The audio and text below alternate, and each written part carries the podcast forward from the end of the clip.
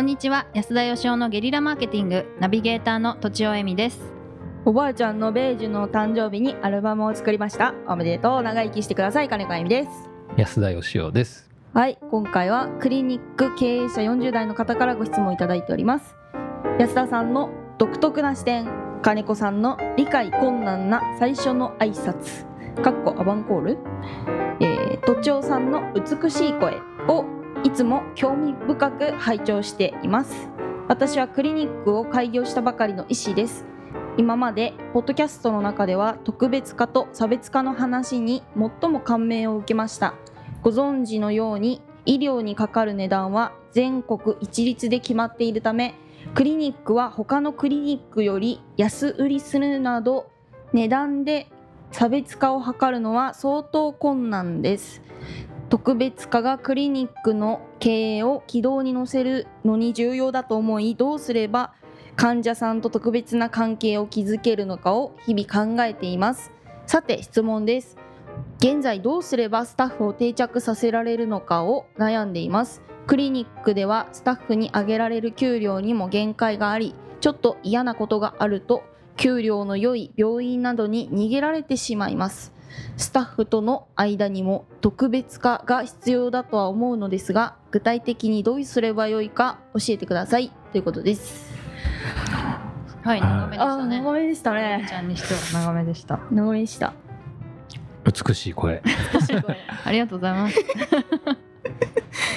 これはあの金子さんは悪口言われた感があるんですか？理解困難な。ずいや最初のまあ挨拶、嬉しいんですこんなもんです。はい。あありがとうございます。狙ってんだもんね。あそうですね。狙ってます。こんなんを。うーん。そうでもない。あはいそうでもないです。すね。はいすいません。はい、で質問ははい。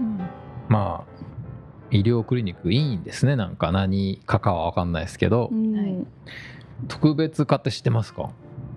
覚えてます？特別差別化と特別化の違いをちょっと端的に金子先生。いやえー、っとですね。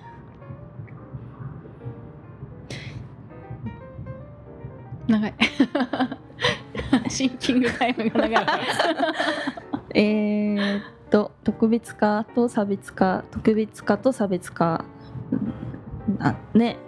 差別化というのはですねはああはい。あの例えば同じパン屋さんがパン屋さんが2軒並んでるとしたらうちは隣よりもクロワッサンが10円安いよとか、うん。隣より1時間早くから店開けてますよとかっていう、その同じ仕事やってる他のお店とか同業と比べての違いを打ち出すと、うんうん。まあ、それを差別化って言うんですけど、うんうんここが違うっていうところですね。うん。特別化っていうのはあの私が勝手に作った言葉でしてうんうん。その隣のパン屋とは関係なく高かろうが店があの遠かろうが、えー朝早く空いてなかろうが私はそこで買いたいんだっていうような関係をお客さんの間と作ろうってことで、うんうん。それはあの差別化の場合はねあの例えば10円安いっていうのは100人いたら100人ともうん。どっちの方が安いかっていうのは明確なんですね。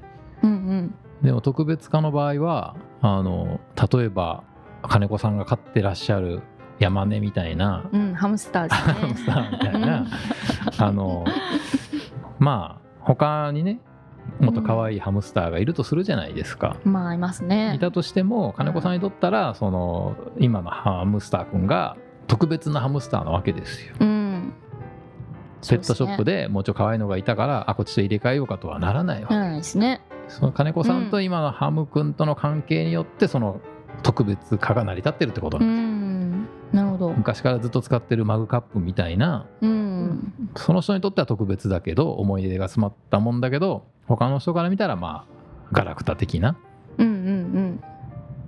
という関係性のことなんですけどね。ああわかりました。でこの委員さんはうん。お客さんとかスタッフさんとそういう金子さんとうん。ハム君のような関係性をうん。作りたいわけです。ああなるほどね。どうしたらいいですか？それは毎日餌をあげてでまあ3日に1回ぐらいはああれですね。ひまわりの種を5つぐらいやっぱり手に乗せながらあげ1回に1て回しかあげないんだ。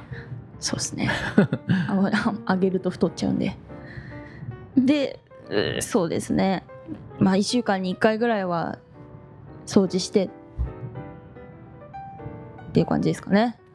ということで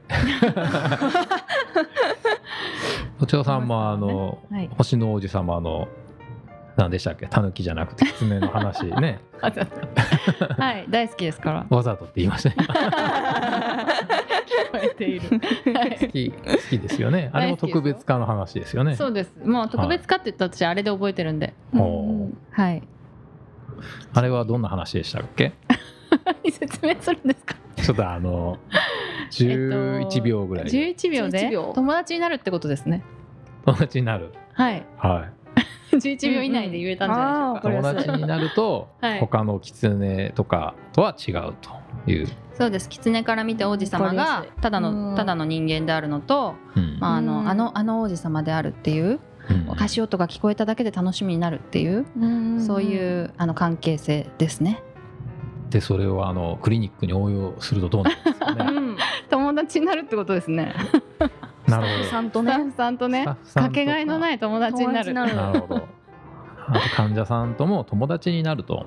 あん。そうですね。患者さんとも友達になる。どうやったらなれるんですか？ひまわりの種ですかねやっぱ。でもねあのギブですよね。ギブ。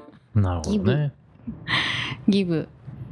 あの星の王子様ではあれじゃないですか。その毎日同じ場所で同じ時間に待ち合わせするっていううん、ことを進めてましたよね、そうですね、うんうんそうするとだんだんとそれが当たり前になってきてう、ん。である日ちょっとその時間に姿が見えないとそわそわしだすっていう。はい。そうするともう友達になってるってことなんですよ。そうか。愛着ってことなんですかね、愛着ってことなんですかね。うん。僕はやっぱりあのなんか友達ってねうんなんていうかやること決まってないじゃないですか。ああはい。うんうん。だから例えばその狐と王子様も会う場所とか会う時間も別にどこの場所でもいいし何時でもいいんですよね、うん。そういうなんかどうでもいいようなことを一緒にやるっていうかね決めるっていうか、うんうん。そういうのが多分友達を作るんだと思うんですけどはい例えばそのマグカップとかもうん。なんか何らかの一緒に過ごしてきた時間とか誰かと一緒に使ったなんかその思い出みたいなのがあるから特別になるんですよね。うん。であの、まあ、クリニックさんなんでうん。なんか何でしたっけ、えー、と全国値段は一律でうん。でサービスも一律でちょっと特別注射2本打っときますとかできないわけなんで、はい。うんどうすんのってことなんですけどあのこういう相談はよく受けるんですけどねいろんな企業さんから。うん。結局皆さんその常識の企業の常識の中で考えちゃうじゃないですか業界っていうか、はい。うん。で医者もそうなんだと思うんですけどやんないといけないことは決まってんだと思うんですよ。うん。でもやっちゃいけないことってそんななくって。だから別にそのクリニックで絶対やらないといけないこと以外のことをやりゃいいと思うんですよね、はい。その余計なことっていうか、うんで狐と子供が会うのも余計なことじゃないですか。別に毎日会う必要ないし。うんそういうなんかなんか余計なこもんがないと。つまりそのクリニックにいわゆる世の中の医療クリニックに別になくてもいいもの。うん。それを作ることがすごい大事なんじゃないかなって思いますね。うん。社内旅行ですか？社内旅行。まあスタッフさんとね特別化っておっしゃって。なんとなくこうこの質問を読んでるとうん特徴が見えないんですよね。その、うん。医療クリニックっていうこと以外にうん。などんな思いでうん。どんなことがやりたくって何を変えたくってやってんのかみたいなのがよくわかんないですけどそういうのがないとなどこのクリニックにもあるもんじゃなくて、うん。別にクリニックには必要ないけど私はこれを毎日やってますとかあえてこういうものをだから例えばなんかあのすごい有名なアーティストの絵を飾ってますとか。うん。別に必要ないけど、うん。その人にとっては必要っていうか。そういうものが必要だと思うんですけど、余計なもの。うんうん。重い。それがないととか。その、うん。枠からはみ出るもんがないと特別な関係は生まれないんじゃないかなっていう気がしますけどね。ううん。んその、えー、とクリニックの中で、えー、と何か特別なその社長の思いがないとそれにえ？違うな。社長の思いに賛同できるような何かが欲しいってことですそうですね。それがだからすごくあのお医者さんとしてまっとうな思いじゃなくても別にいいと思うんですよ。うん。だからなんかすごいアート好きとかすごい旅行好きとか、すごい昆虫好きとか別に何でもいいんですけど、うんうんうん。そこでなんか共感する人とのつながりっていうのが仕事以外の部分とかでのつながりみたいなのが必要なんじゃないのかなって気はしますね。うんなるほど。哀愁みたいなやつですかね。哀愁。なんですかね。えーっと。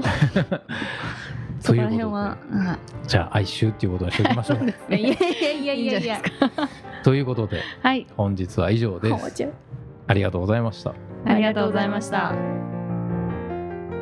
本日も番組をお聞きいただいてありがとうございます。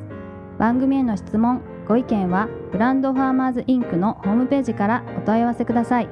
またポッドキャスト番組を自分もやってみたいという方は podcastproduce.com からお問い合わせください。